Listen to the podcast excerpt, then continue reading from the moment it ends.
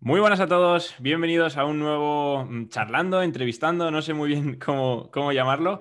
Esta vez tenemos a Iván Alonso, también conocido como Brain Builder, puede ser, ¿verdad? No sé si lo he pronunciado un poco, un poco mal, pero... Bueno, no sé si yo lo pronunciaría mejor. Así que nada, bueno, preséntate un poquito para, toda esta gente que nos esté viendo y escuchando y, y, no te conozca y así pues nos pone un poquito más en contexto y empezamos con, la pequeña entrevista barra charla. Perfecto. Nada, pues en primer lugar agradecerte que, me hayas invitado a, participar un poco en, como bien dices, entrevista, charla. Ni siquiera yo sé muy bien a lo que me estoy enfrentando. Y nada, yo soy Iván, eh, llevo, no sé decir ya, tres, cuatro años eh, divulgando en, redes sociales acerca de psicología deportiva. Eh, estudié la carrera de psicología, que mucha gente me lo pregunta ¿Qué es el psicólogo deportivo? Bueno, pues estudié la carrera de psicología, luego hice un máster en psicología aplicada a la actividad física y deporte y en todo ese, en todo ese tiempo, en todo ese trayecto, pues he competido en, en powerlifting, en culturismo, es decir, que, tengo una vida muy relacionada con el fitness y sobre todo pues me centro un poco en eso, ¿no? en, intentar combinar la psicología con, con el fitness, eh, la fuerza, etcétera. Qué bueno. Sí, así es. Yo, yo creo que te conocí pues, al principio de todo, tío, cuando, de hecho, te conocí en una formación de, David que, participabas y a partir de ahí ya te empecé a seguir ya de manera más, más individual. Y, tío, pues puede ser, hace como cuatro años, yo creo, por lo menos, sí, sin duda, macho. Incluso hasta, hasta nos conocimos en, persona, eh, de un gran recuerdo que tengo. Yo también tengo buen recuerdo, ¿eh? Cuando me lo dijiste, es más, de ese día creo que será una de las cosas que más recuerdo. Como, Para no, como para no acordarse, casi, casi la palma un chaval. esto, es, Me acuerdo de que Pedro te empezó a animar muchísimo y tú te viniste arribísima. lo viste todo y casi, casi mueres. Creo que nunca, creo que nunca os lo he contado, ni... pero bueno, igual más adelante lo podré contar como anécdotas de, mi vida, pero bueno. No vamos a enrollarnos con, mis anécdotas, vamos a ir eh, a, entrar un poco en materia. Y como bien dices, eh, que eres psicólogo, te dedicas al, ámbito deportivo y es sobre esto, pues, pues, sobre lo que vamos a hablar, efectivamente. Y me gustaría lanzarte una primera pregunta antes de, entrar ya con, con, esas preguntas sobre psicología. Y es, tío, me genera mucha curiosidad. ¿Por qué pones tantas frases del chollín? ¿Cómo te ha influenciado a tu manera de, pensar o a tu manera de ser? Qué buena pregunta. Eh, me, hace ilusión, tío, porque normalmente la mayoría de entrevistas que suelen hacer son mucho más académicas, por así decirlo, y, mola, joder, que alguien te, te pregunte algo así un poco más personal. A mí siempre me ha gustado mucho el rap. Eh, yo cuando era pequeñito me crié escuchando rap eh, español, que el inglés no es lo mío, y concretamente el Choyin siempre ha sido una persona que me ha marcado mucho, que me gusta mucho, eh, bueno, pues la forma que tiene un poco de, expresar tu pensamiento a través del rap, no tanto por, por las causas sociales que pueda defender o, la ideología, porque al final eh, el rap suele estar muy cargado de ideología, y no, no tanto por, esa vertiente, sino más bien porque me parece una persona pues eh, es muy filosófica, por así decirlo, ¿no? que, se para constantemente a pensar acerca de cuáles son las claves de cara a intentar conseguir una, buena salud, tanto, tanto física como mental, o, intentar llegar a eso que, conocemos como felicidad. Y me parece muy interesante eso, ¿no? Que, un rapero, que se supone que tienen que ser tíos duros, se centre tanto en, lo que supone la felicidad y en intentar eh, dar ese mensaje a las personas. Y como al final el punto de vista es que la psicología persigue también un poco ese mismo fin, ¿no? El intentar ayudar a las personas ya sea por mediar en su contexto o en, su forma de interpretar su realidad, intentar ayudarles a que esa interpretación sea más positiva y a que estén más felices. No sé si es la mejor palabra, pero bueno, yo creo que nos ayuda a entendernos. Intentar que estén más felices en su día a día, pues, pues siempre me gusta mucho Cheyenne. Intento, me parece que tiene frases muy buenas que recogen en una sola frase lo que quiero luego intentar transmitir a lo largo de la publicación. Qué bueno, tío. Muy bueno. Es que me quedaba esa dudilla, tío. Quería empezar lanzándote esa pregunta un poquito más personal antes de.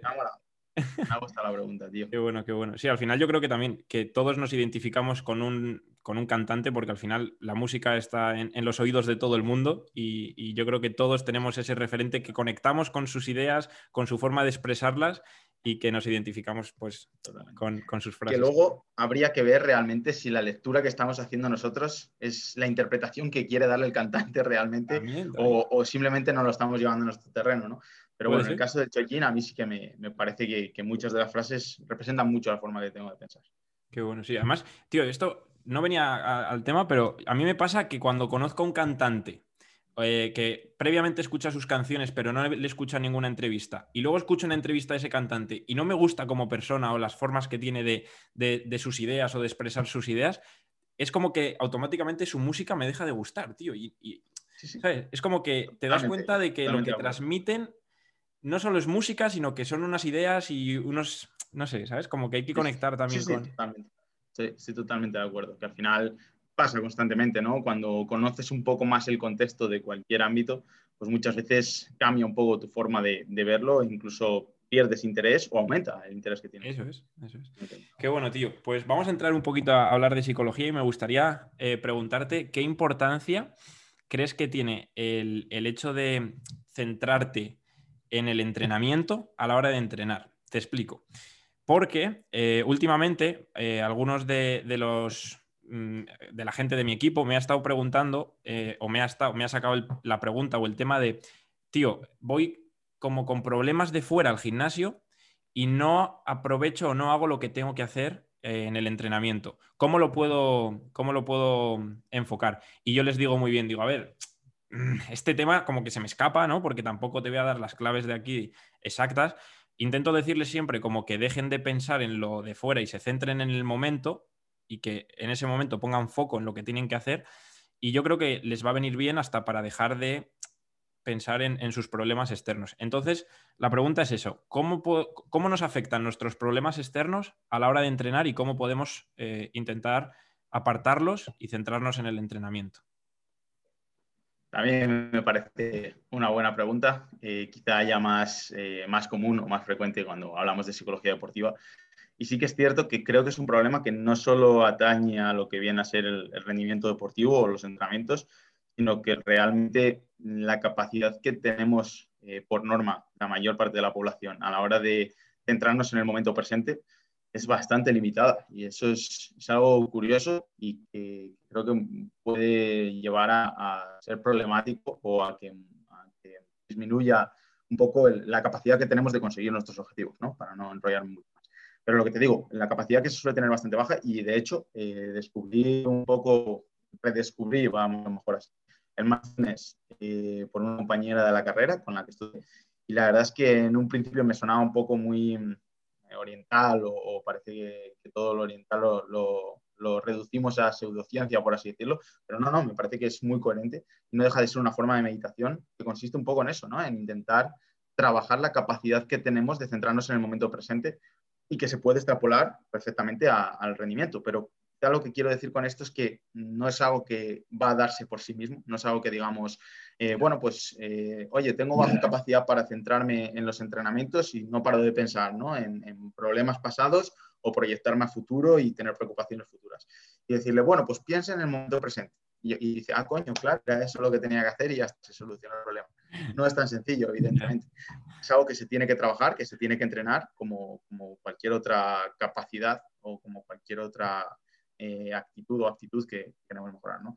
Entonces, el intentar ese mindfulness, el intentar trabajar la meditación eh, fuera del entrenamiento, el tener 10 minutos para dedicarte a ti mismo en el cual intentas no estar constantemente trayendo pensamientos de fuera a la casa, sino simplemente centrarte en el momento presente.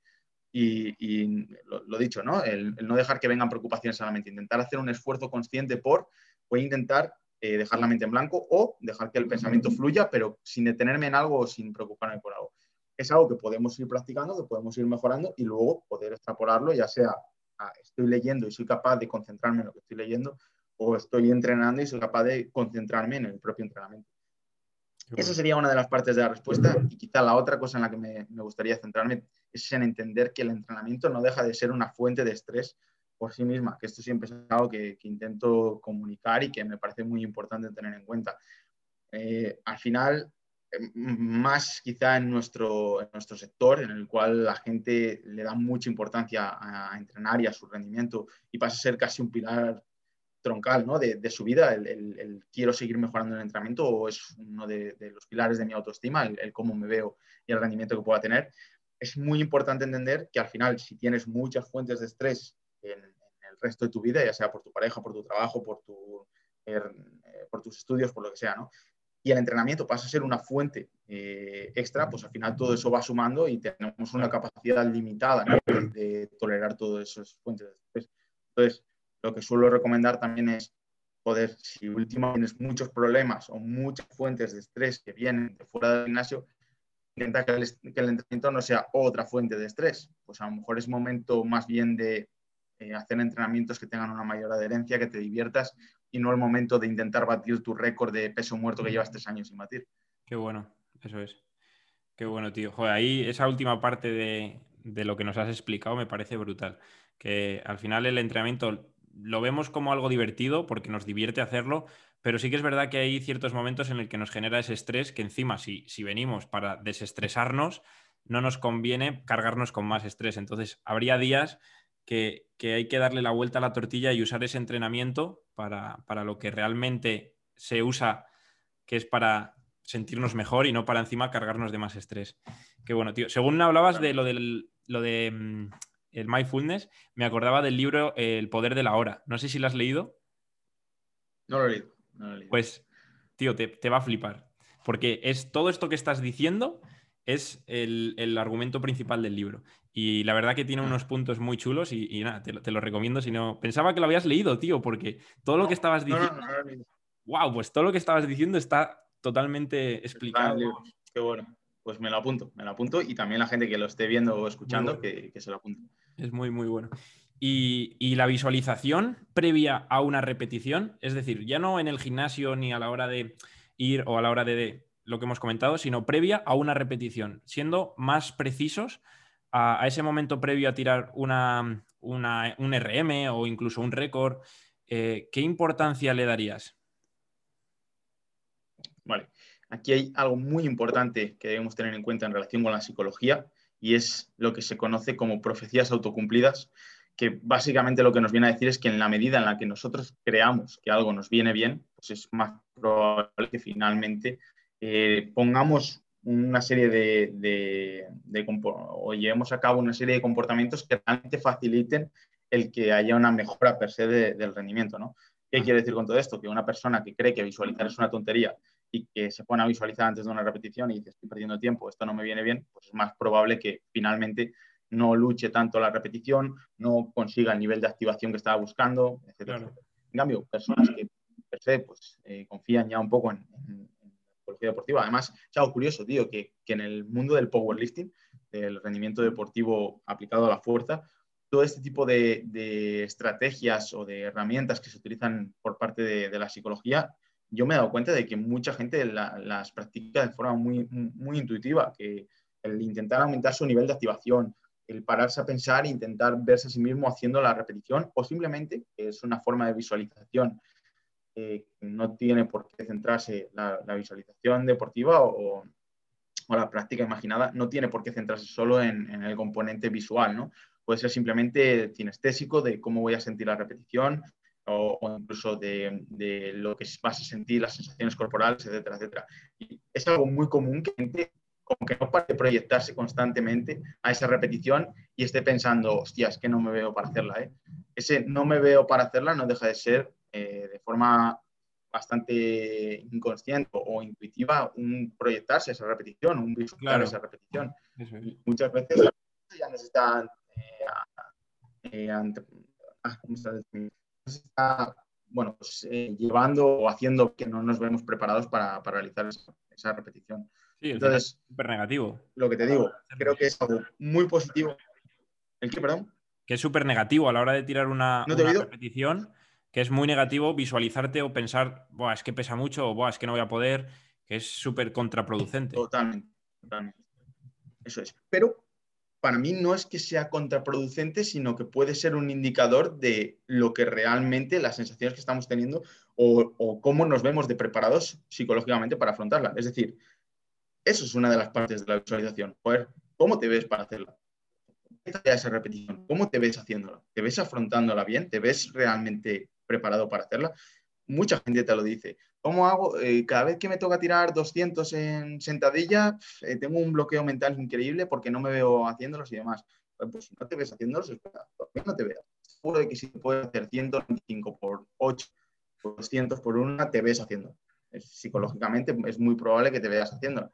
Bueno, pues espera a que te veas preparado para hacer esa repetición. Me parece que es positivo el visualizar, el intentar proyectarte a, esa repetición y, tener esa, esa mentalidad o, esa capacidad de, verte haciendo esa repetición.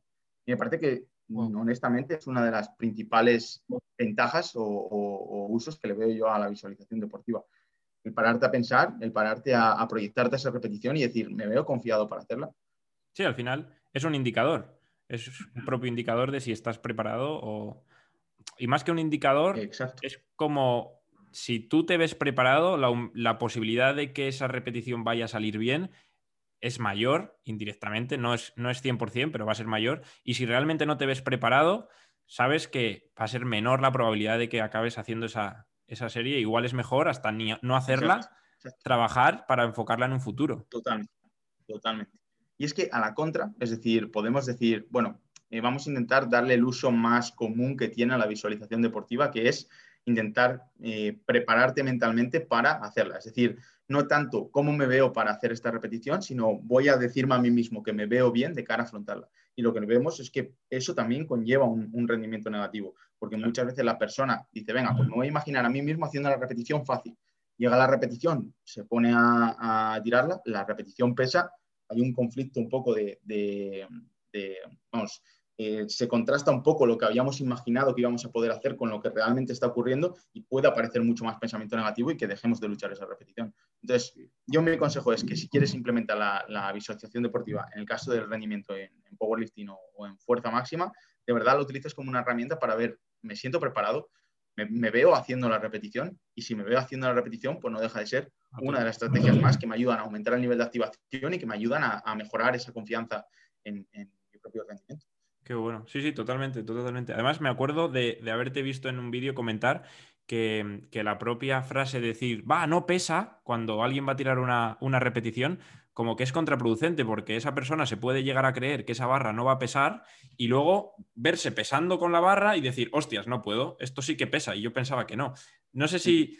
si... Sí, totalmente, totalmente. Yo tengo un vídeo en el que decía que eso, con, con David, con Power Express, en aquella época en el que eh, era muy crítico con, esa frase, porque además es muy habitual en el mundo del power, lo de no pesa, no pesa. Yo creo que realmente eso responde a condicionamiento. Es decir, todos hemos tenido un día en el cual eh, las sensaciones eran muy buenas, llegas y lo que normalmente pues era un 90%, un 95% de tu RM, o bueno, una repetición muy pesada, llegas un día porque, por los motivos que sean, ¿no? Porque va bien la progresión, porque has comido bien, porque has descansado bien, por lo que sea.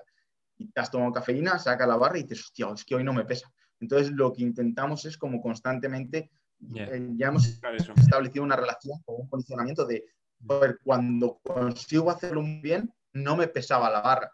Entonces, me voy a decir a mí mismo, no me pesa la barra para que me salga muy bien.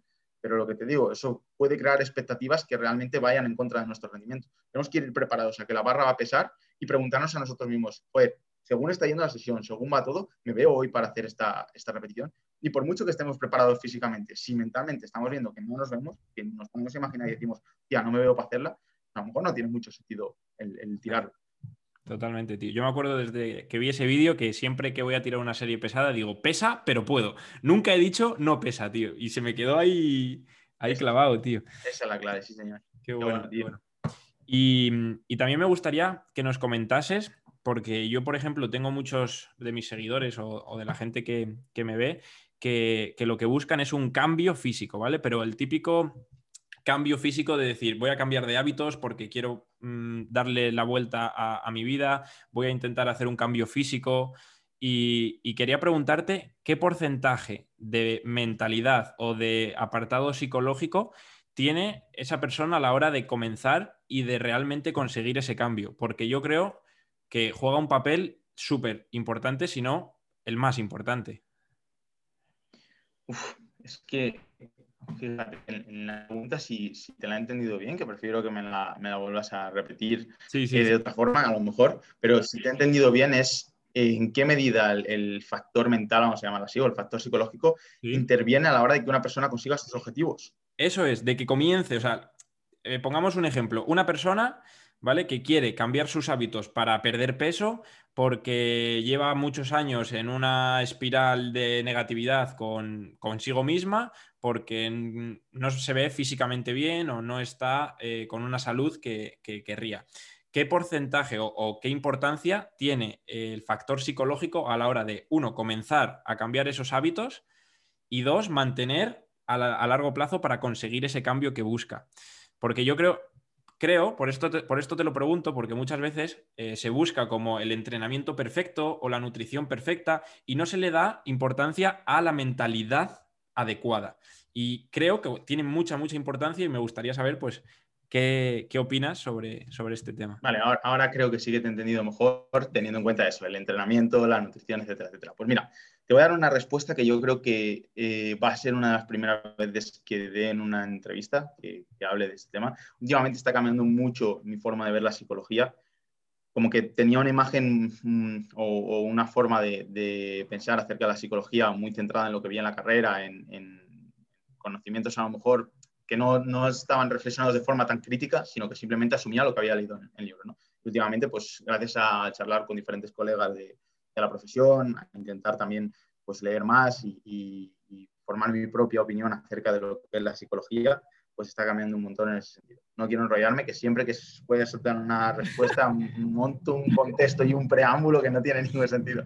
Que lo que te quiero decir es que la psicología, tal y como la entiendo a día de hoy, y realmente la, la definición de lo que es la psicología es el estudio de la conducta.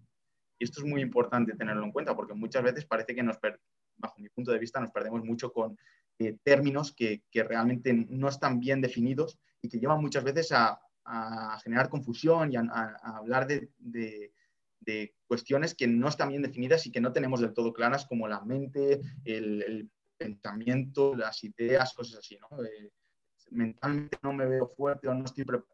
Todo ese tipo de cuestiones que no están bien definidas y que no están muy bien. Parece que hay un entendimiento, pero no es un entendimiento real, o así lo, lo veo yo, porque no, no, tenemos claro todos esos conceptos o no tenemos una. A lo que voy con todo esto, que la psicología, la ciencia estudia la conducta humana, hay que ver entonces qué entendemos por conducta, qué, es lo que estamos definiendo por conducta. Y al final, la conducta sería, bajo mi punto de vista nada más, la interacción que, que se da entre un organismo y las estructuras a nivel fisiológico que tenga y el medio. Es decir, la forma que tiene interactuar cualquier organismo con, un contexto o con el medio no deja de ser pues, esas conductas que, llevamos a cabo. Entonces, si entendemos, eh, ahora ya me voy acercando un poco más a, tu pregunta, si entendemos que al final, cuando una persona intenta empezar nuevos hábitos de vida, eh, si entendemos esto como conductas que tiene que llevar a cabo, pues la psicología, que sería esa ciencia, o, nos estaríamos centrando en esas conductas eh, que, que, producen los organismos, pues tendría el 100% de, de, la importancia, ¿no? Pero, como bien estamos diciendo, mediada por esos dos componentes que, cuando se relacionan es lo que forma la, conducta, ¿no? Que sería el propio organismo, y entendemos por el propio organismo, pues factores fisiológicos que, que por supuesto son ultra determinantes como puede ser, pues eso, cuestiones fisiológicas como incluso los niveles de serotonina, eh, cuestiones eh, fisiológicas como puede ser la respuesta que tenga en el propio organismo esa alimentación o ese entrenamiento, etcétera, etcétera, y el contexto. Y entendemos por contexto, pues eso, ¿no? los propios alimentos que empiece a ingerir o incluso la información que tenga y, la capacidad que tenga a nivel de conocimientos de mejorar esas conductas, porque pues, no es lo mismo, como bien sabemos, eh, una persona que tiene el contexto que le facilita, por ejemplo, una persona que, tiene mucho dinero y se puede permitir eh, un entrenador o un nutricionista, pues seguramente va a tener más facilidades para llevar conductas que, realmente repercutan de forma positiva en, ese objetivo de mejorar los, hábitos que tiene, que personas que no tienen ese contexto. Entonces, para mí, un poco, pues, el que esas conductas eh, se lleven a cabo de cara a conseguir esos objetivos va a depender en, gran medida del propio sujeto y del contexto que, tenga. Entonces, la psicología tiene para mí un papel muy, muy, muy, muy importante, pero no tanto de una forma activa como normalmente se suele, se suele interpretar, de que mentalmente es una persona, no, sino más bien como una forma de, interpretar la situación, ¿no? de, interpretar lo que está ocurriendo con ese sujeto. Wow. Una, respuesta. No sé, si, se, ha llegado a entender. Yo, yo por completo, la verdad que, te he entendido. No, he perdido el hilo en ningún momento. Y, creo que, lo, has explicado bastante bien. Y, ahí saco una conclusión desde fuera, no sé si, si tú lo ves así, que es que al final es como todo. Todo depende de tantas cosas, es lo que has dicho. Una persona que tenga más facilidad o más acceso a, yo qué sé, que tenga el gimnasio debajo de su casa, simplemente por eso va a ser más fácil que realice una acción a otra que lo tenga que, coger dos autobuses y luego volver a casa andando. Por, pues, al final está todo tan relacionado Que, no puedes atribuir el mérito a o a otro.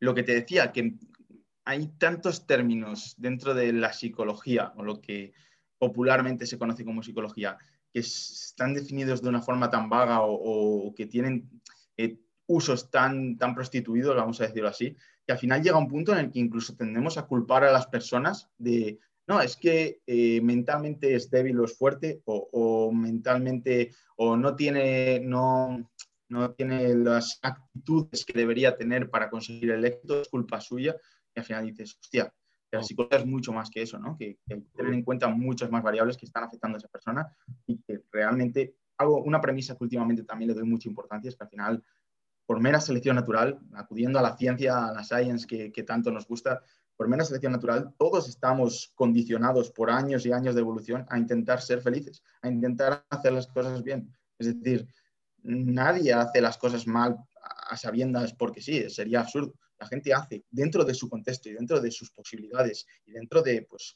eh, la capacidad que tenga, tanto de forma innata como adquirida a través de su aprendizaje, de capacidad de trabajo, de capacidad de esfuerzo, de capacidad de mantener un, trabajo en el tiempo, pues al final, en base a esas capacidades que tenga, intenta buscar lo mejor para, sí mismo. Pero todo lo hacemos, tanto tú lo haces como yo lo hago. Yo no tengo más rendimiento porque no puedo tener más rendimiento. Porque en la medida en la que veo que no soy capaz, pues probablemente mi motivación cae, me dedico a otras cosas o porque físicamente no doy para más. Pero por supuesto que si a mí el rendimiento me hace feliz, pues voy a hacer todo lo posible por tener rendimiento, porque estoy preparado evolutivamente para hacer eso, para hacer lo que me haga feliz. Qué bueno, tío, total, totalmente. Pero esto, esto, este tema da para, uff, el tema de, la felicidad y, hay una cosa que, sí que te quiero sacar en este tema y es lo de la felicidad. Vale, tú has dicho que como que estamos eh, genéticamente evolucionados en busca de esa felicidad y, aquí hay una frase que, que me ha venido a la cabeza que, que es mens sana, incorpore sano, que viene a decir, ¿no? Como que mm, en mente sana, en cuerpo sano, ¿no? Entonces, como que es un estándar o es una frase que hemos oído, ¿no? Pues que yo la relaciono un poco con esto de la felicidad, ¿no? De pues mente feliz, cuerpo feliz, mente sana, cuerpo sano. Entonces, ¿cómo, cómo de relacionado está la mente con el cuerpo? Quiero decir, ¿es posible ser feliz o tener una mente tranquila con un cuerpo que no es el que deseas o el que no quieres? ¿O estar tan relacionado que no te permite una cosa ser feliz y la otra no está bien o tú crees que no está bien? Porque claro, aquí habría que definir que cada persona tiene una, un estándar o un... Pero claro, no sé si, me has entendido. ¿Cómo de relacionado está? Te he entendido perfectamente, pero son preguntas complejas. Por eso quizá me, me, enrollo luego tanto. Es una pregunta muy complicada. Wow. Para mí, quizá la base de la respuesta partiría del concepto de mente, que, como te intentaba apuntar antes un poco en la respuesta, me parece que es un concepto incluso errado, te diría, porque al final, ¿qué es la mente? Es, es, algo que, que, muchas veces, de verdad, me parece que, que es un problema y, tengo un, un, muy buen amigo que siempre hace mucho hincapié y es muy puntilloso con el tema del lenguaje y, al principio decía, joder, que, toca huevo, ¿no? Hay que medir mucho las palabras con él porque todo el rato te está... Pero es que es verdad, al final el lenguaje condiciona el entendimiento y condiciona un poco la, la, realidad de cada persona. Y muchas veces pues hay términos que utilizamos con, con, con mucha frecuencia o con, con, mucha facilidad y realmente no tenemos claro qué es lo que es. Y al final, lo que te digo, ¿no? La mente no es no existe eh, realmente. O sea, la estructura es fisiológica, es parte del cuerpo, el cerebro es parte del cuerpo. Entonces, lo que normalmente conocemos como mente, yo creo que son más bien pues, esos cambios que se van produciendo en, esas estructuras neuronales ¿no? a, base de aprendizajes final, lo que te decía antes, la conducta no deja de ser la interacción que existe entre el medio y el propio organismo. Y en esa interacción se va modificando el propio organismo porque se van creando nuevas estructuras eh, neuronales y eso provoca que la forma que tiene de mediar con el, con el contexto de nuevo, con el medio en el cual vive, también cambia a su vez y constantemente cambia, cambia, cambia, cambia.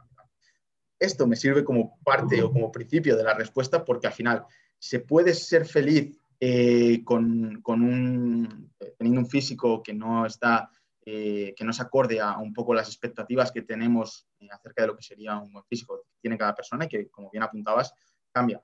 Pues depende del momento, depende de, cómo se ha ido desarrollando el aprendizaje de esa persona. Es, más, probablemente una misma persona va a sentirse feliz e infeliz con su físico de la mañana a la tarde en función de con qué personas está, de qué está haciendo en ese momento. Es constante cambio, constante... eso es la psicología. La constante interacción entre organismo y contexto, todo el rato, todo el rato, todo el rato. Que va cambiando al organismo y que a su vez cambia el contexto. Eso es psicología. Así es como lo interpreto a día de hoy. Y me parece que esto es muy importante porque al final, en esa búsqueda constante de la felicidad, como si la felicidad fuera algo que podemos coger y tener y luego nos lo quitan o algo así, no es tan sencillo. Es que en la medida en la que, en esa interacción constante, en esa conducta constante, pues hay momentos en los que depende del contexto y depende del propio organismo, nos sentiremos felices y hay momentos en los que dependiendo del contexto o dependiendo del propio organismo, la conducta pues eh, sea, desencadena emociones que no son positivas, ¿no? Que, percibimos como negativas. Qué bueno, tío, totalmente, macho. Hostia, estábamos hablando de entrenamiento y de psicología deportiva y al final, macho, entre una cosa y otra estamos... Pero me parecen buenas preguntas. Es, brutal, ¿no? Totalmente, tío. Además, creo que vienen relacionadas y que, y que esto aporta muchísimo más de lo que yo tenía pensado eh, a la hora de hablar contigo, o sea, realmente me estás rompiendo las expectativas que tenía de, la conversación porque es... Bueno, qué grande. Estamos tocando unos temas, tío, que yo soy un apasionado de, hablar sobre estas cosas, tío, y, me, me, mola tanto escucharte, me quedo embobado, tío, en plan... Qué grande, joder, muchas gracias. También te digo que de todas formas, últimamente estoy eh, cambiando mucho, como, como te decía antes, la forma que tengo de ver la psicología y siento más que nunca que son conceptos y que, es una ciencia que domino muy poco. De verdad, lo, pienso honestamente. Entonces, como que mm, ahora, mientras voy hablando de, todo este tipo de conceptos, mm, no me siento del todo confiado a la hora de hablar de ellos y, también quiero, pues eso, reflejar un poco a la gente que, vaya a verte luego de, tu audiencia, que vaya a ver el vídeo. Eso, eso es complejos y que no manejo del todo. Eso, eso creo que es brutal porque creo que solamente le pasa a las personas que realmente les gusta y les apasiona y quieren aprender más y más y más de un, de un ámbito o de, o de, algo. Porque eso creo que solo se lo he visto a las personas que, que, son referentes y dicen, no, no, yo referente de qué, si yo no tengo ni idea. Y es como, hostias, tío, ¿sabes? Un huevo o has pasado unas horas increíbles estudiando sobre lo que hablas. Es en plan, si tú no sabes nada, ¿qué sabemos el resto? Entonces, creo que solamente les pasa a esas personas que no tienen ego, en plan, me flipa lo que hago y me flipa lo que aprendo, pero no sé ni, la mitad de lo que me gustaría. Y eso solamente lo pueden decir las personas que realmente eh, están en, ese estándar. No sé si, me explico, que están ahí. Sí, sí, y te, agradezco porque al final no deja de ser eh, una, opinión favorable para mí, pero de verdad que eh, no es falsa humildad, sino que lo que intento transmitir un poco con, esto es que, que, de verdad que eh, pues hay que seguir leyendo sobre esto, hay que seguir investigando y que probablemente muchas personas pues puedan tener puntos de contrapartida ¿no? Con, contra esta forma de ver la psicología. Brutal. Y tío, eh, para seguir un poco en el tema y lanzarte una, un par de últimas preguntas, que, mm, ¿qué te parece el tema de la pereza a la hora de entrenar? Es algo que a los que nos gusta mucho, mucho, mucho este, este mundillo y el entrenamiento no nos suele pasar a veces digo a veces porque todos hemos tenido el típico día que nos tocaba ir a, entrenar y no nos apetecía. Y, esto no suele ser lo común, entonces como que no nos cuesta tanto romper esa pereza o como que no nos cuesta tanto el decidir, vale, pues hoy mi cuerpo me está pidiendo descansar, descanso, pero la gente que, no está tan enamorada de este mundillo o no está tan adherida a este, a este mundillo, ¿qué, ¿qué, nos puedes comentar para romper esta pereza o para alejarnos de, esa procastri... ¡Ah! Procrastinación, ahí está. Eso. buen, palabrejo, sí, sí. Eh, es una, buena pregunta también. Eh, realmente, al final tenemos que entender la pereza, o como yo entiendo la pereza, no deja de ser como una meta competidora. Es decir, cuando nosotros nos ponemos un objetivo, pues eh, la meta que sea, ¿no? Quiero entrenar, por, por poner un ejemplo, por seguir un poco con la pregunta que me estás haciendo. Pues cuando yo me pongo el objetivo de entrenar, van a aparecer muchas metas competidoras ya sea el pereza, mm, oye, puedo entrenar o puedo ver la televisión estando tumbado. Además, incluso no tienen por qué hacerse conscientes esas metas competidoras. De forma inconsciente, nosotros eh, tenemos un montón de, un repertorio amplio de conductas que podemos llevar a cabo y que decimos, joder, me apetece estar tumbado, aunque no esté pensando en estar tumbado, pero veo que, entrenar no es lo que más me apetece. constantemente me aparecen otras cosas que podría, que podría hacer y que compiten. Entonces, una vez tenemos en cuenta que existen metas competidoras, lo que tenemos que tener es más motivos, como bien referías tú cuando hacía la pregunta, más adherencia, más esa adherencia no deja de ser eh, tener una mayor motivación para, conseguir o para luchar por esa meta que nos hemos planteado y tener una mayor motivación para luchar por esa meta no deja de ser tener motivos para luchar por, por esa meta. Y tenemos que intentar que esos motivos tengan más peso que los motivos que tenemos para hacer esas otras metas competidoras y, para conseguir que tengan más peso, yo siempre lo digo, hay tres puntos que son fundamentales. Uno de ellos es que realmente la meta que nos hemos puesto inicial, como puede entrenar, tenga valor para nosotros, que a veces está bien, a veces todos somos humanos y tenemos que pararnos a pensar y decir, hostia, de verdad me merece la pena el, entrenar, de verdad es lo que quiero hacer. Si es sí, pues perfecto, ¿no? En segundo lugar, tener un plan de cómo voy a hacerlo, porque muchas veces la adherencia o los motivos para eh, perseguir o luchar por, una meta que nos hemos puesto, muchas veces la adherencia baja o los motivos son más bajos porque no sabemos cómo hacerlo, porque no tenemos claro cuál es el plan que vamos a llevar a cabo. Y, esto al final es muy importante. Y en tercer lugar, tener definida la meta, que aquí no tendría mucho, mucha cabida porque tenemos clara cuál es la meta, que es entrenar. Entonces, yo lo que me plantearía, me centraría en esas dos primeras. Realmente para mí es importante entrenar. Y en segundo lugar, ¿qué plan tengo? ¿Cuál, va a ser el entrenamiento? Cuanto más definamos, pues más fácil es que tengamos eh, esos motivos para hacerlo. Eso es establecimiento de metas, eso es psicología básica del rendimiento. Y luego existen una serie de estrategias, sí que es cierto, de cara a eh, conseguir luchar contra esas eh, metas competidoras. utilizando palabrejos, se suele decir que es un estado volitivo de la mente que sería cuando estamos totalmente enfocados en una meta y conseguimos evitar metas competidoras. Y existen muchas estrategias. La verdad es que he hablado de ellas muchas veces y me parecen muy interesantes, como puede ser pues, eh, parsimonia en el proceso. Son todo palabras, esto sí que es de la carrera al 100%. Parsimonia en el procesamiento de la información, que es muy sencillo de entender. Si yo tengo una hora concreta a la cual voy a entrenar, es mucho más fácil que finalmente cumpla con mi, cumpla con mi objetivo. Si tengo que decidir constantemente a qué hora pienso entrenar, pues es más probable que diga, vale, pues como la meta competidora la puedo hacer y tengo la falsa percepción de que no son excluyentes, bueno, pues me apetece ver la tele tumbado, pues ya entreno después. Pero el problema es que constantemente voy postergando, como decías, esa meta que tengo principal porque me apetece más hacer las metas competidoras. Y nos vemos que son a una y que dices, hoy ya no voy a entrenar. Bueno, pues lo hago mañana. Y eso es un problema. Entonces, tengo una hora concreta en la que digo, es que han llegado las tres.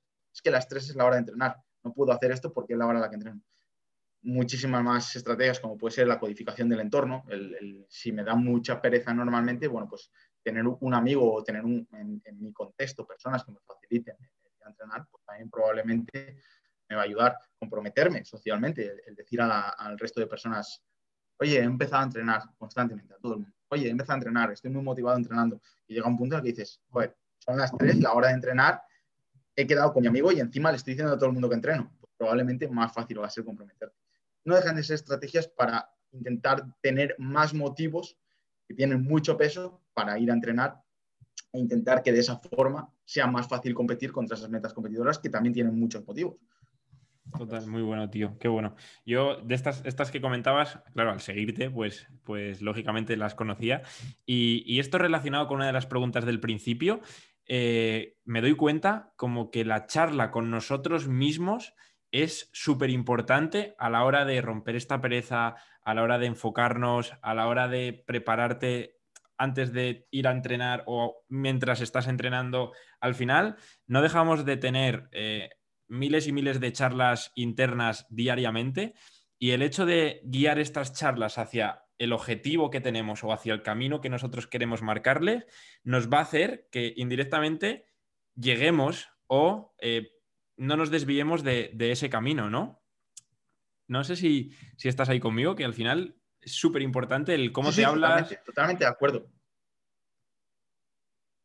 De hecho, siguiendo un poco por, lo que estábamos comentando antes de las conductas y qué son las conductas, al final te das cuenta de que eso que estás refiriendo ahora mismo no dejan de ser conductas no observables. Es decir, normalmente las conductas observables son pues, todo lo que hacemos en, nuestro día a día, pero existen una serie de conductas que lo que te digo, normalmente se utilizan como términos que al final eh, son muy, muy, muy imprecisos como pensamientos o la forma de pensar o, pues, que al final no dejan de ser conductas igualmente las charlas internas o los diálogos internos de los que hablabas, que, tú me parece que lo estás, eh, bajo mi punto de vista, transmitiendo muy bien, no dejan de ser otro tipo de conductas, pero que tienen el mismo peso o más que las conductas que podemos observar. Y que al final hay que darle mucha importancia y hay que intentar facilitar en la medida de lo posible, ya sea mediante facilitar el contexto o mediante intentar que esas conductas nos faciliten el contexto más adelante o nos faciliten las conductas que tengamos más adelante para que realmente eh, consigamos el, objetivo que nos hemos puesto, que no dar solo eh, importancia a, las conductas que son observables como ir a entrenar, sino también a las conductas que no se pueden observar, que es lo que está pasando en las conversaciones o, las charlas que tenemos con nosotros mismos. Muy relevantes, totalmente. Qué bueno, tío. Pues nada, ya solamente me queda la última pregunta que, te quiero lanzar y, es, ¿cómo romper un estancamiento? Sin contextualizarlo mucho, ¿vale? Pero em, no sé si tienes una respuesta un poco general a, esta pregunta o, te, contextualizo un par de situaciones y nos intentas alumbrar un poco con... Dame una situación para asegurarme de que te entiendo. Vale, un estancamiento que, por ejemplo, estoy yendo a entrenar, me gusta entrenar, eh, llevo unos meses entrenando, pero llega el momento en el que veo que no progreso, ni en marcas, ni visualmente, ni me encuentro mejor, simplemente estoy estancado. ¿Cómo salgo de, de, ese punto? Porque es algo muy común. Wow, es una pregunta también compleja y, que realmente hay tantos factores que pueden estar eh, interviniendo en este caso al final es complicado incluso centrarnos en, el estudio psicológico como una variable o como, un estudio aislado. Sin tener en cuenta pues, el por qué no está progresando, el, contexto que tenga, eh, de entrenamiento, de, de, nutrición, que seguramente no sea la persona más indicada. Pero si me tengo que centrar en mi área, en el área de, de la psicología, mi consejo para esa persona sería intenta tener una mayor adherencia o divertirte más o percibir que tienes que te diviertes más a la hora de, realizar tus entrenamientos o tu nutrición. Haz un cambio, aunque no sea el cambio que supuestamente va a repercutir en, el mejor rendimiento o en mejorar, pero sí que realmente vuelvas a sentir que disfrutas eh, a la hora de, realizar esas conductas, porque es probable que lo que te ocurra es que estás estancado a nivel de, por variables que no tienen que ver con, tu psicología, con, la forma que estás interpretando a la situación, pero sí que el hecho de estar estancado repercute de forma negativa en cómo interpretas tú la situación. Empiezas a perder motivos, cada vez te esfuerces menos y puedas ser negativo. Entonces, cambia, vuelve a tener algo que te divierta, que, realmente disfrutes. Eso nos ha pasado, yo creo que a la mayoría de, personas que llevamos mucho tiempo entrenando. De repente dices, a ver, la sentadilla, el press de banca y el peso muerto son muy importantes. Voy a dejar de hacerlos una temporada y voy a hacer otros ejercicios en multipower y, y jornadas así. Y de repente te vuelve a divertir hacer. Entonces, pues, Totalmente. Además, lo que tú dices, ese estancamiento nos va a hacer indirectamente esforzarnos menos o implicar menos intensidad y eso nos va a, repercutir en no progresar en, el resto de ámbitos. Entonces, y, como que se retroalimenta. Eso es. Hacerlo fácil, tío, divertido y, al final estamos aquí para... Estamos aquí, ninguno vamos a ganar, o, o, no lo creo. Bueno, si alguien que nos escucha gana una medalla olímpica, pues eh, está invitado al podcast. Pero ninguno vamos a, llegar a las Olimpiadas y, no creo que, nos ganemos. Has dicho algo, perdona que, ah. te interrumpa, pero has dicho algo que me parece clave, que para mí sería el resumen de, la charla, que es hacerlo fácil. Póntelo fácil. Eso es, eso es, para mí el resumen. Eso es, para mí es el comentario clave. Hazlo fácil. Dentro de lo posible, intenta modificar todo lo que consideres que puedes modificar para ponértelo fácil a ti mismo. Totalmente, tío. Qué bueno. Buah, pues brutal. Creo que, creo que no podemos poner eh, un final mejor. Así que, tío, Iván, muchísimas gracias por, estar aquí, por darnos todas estas, todas estas opiniones y estas respuestas que, yo creo que quien las sepa utilizar eh, le van a ser de, gran ayuda y, por eso te quería invitar y por eso quería charlar contigo, tío. Nada, Víctor, gracias a ti, tío, y enhorabuena, que, joder, eh, mola un montón, tío, ver a alguien que, que conoces del sector, que has visto en alguna ocasión y ver cómo va creciendo cada uno eh, de forma particular y en tu caso que, le estás metiendo curro y, que, te, estás haciendo bien las cosas, pues ver que, te estás desarrollando tanto, Víctor. Tío. Así que nada, muchas gracias a ti también por, por invitarme. Muchas gracias, Iván.